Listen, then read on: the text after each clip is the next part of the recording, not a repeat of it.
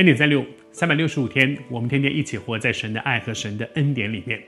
昨天和你分享到说，耶稣在走上十字架的道路，进入耶路撒冷、进入受难周的之前，最后他讲了一个比喻，而这个比喻是非常清楚为什么讲这个比喻，是因为门徒有一个很错误的期待，门徒以为耶稣此去，哇，大概就是要做王了。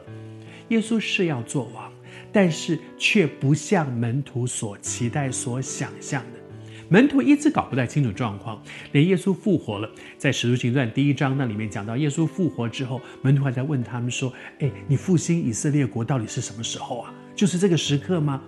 他们一直想，耶稣的国是地上的国，但是耶稣的国不是在地上，因此求神帮助我们对。我们所认识的这一位独一的真神，对圣经里面所讲的许多的教导，对神对你我生命的计划有一个正确的认识。耶稣讲了一个比喻，这个比喻讲到说，有一个人有一个贵胄啊，一个身份地位很尊贵的，然后呢，他要往远方去，后面说要得国回来。如果你整个读这一个。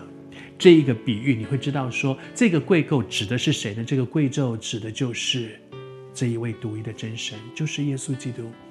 他是那位最尊贵的，是永永世当中，从今生到永世，他是最尊贵的。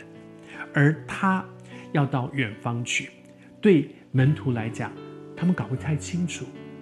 耶稣的意思是说，他要为我们钉死在十字架上。然后被埋葬、复活、升天，然后后面说要得国回来，那个意思就是在我们整个的全备的福音里面，很关键的一环就是主要再来，主一定会再来。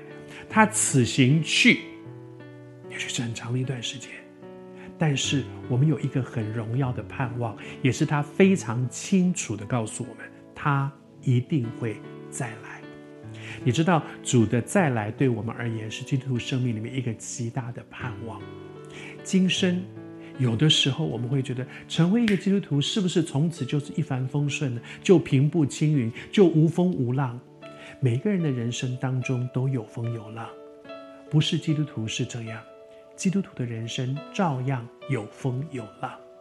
所以，我们有一个很盼望、很大的一个盼望，是在今生，即使在风雨当中，他的恩典够我们用，而且我们有一个永恒的盼望。求主帮助我们。你也正在面对生命当中的一些困难吗？求主对你说，他的恩典够你用，并且我们有一个更大的指望，还不是在今生，是在永恒里面。求主帮助我们，那永恒的期待成为我们荣耀的盼望。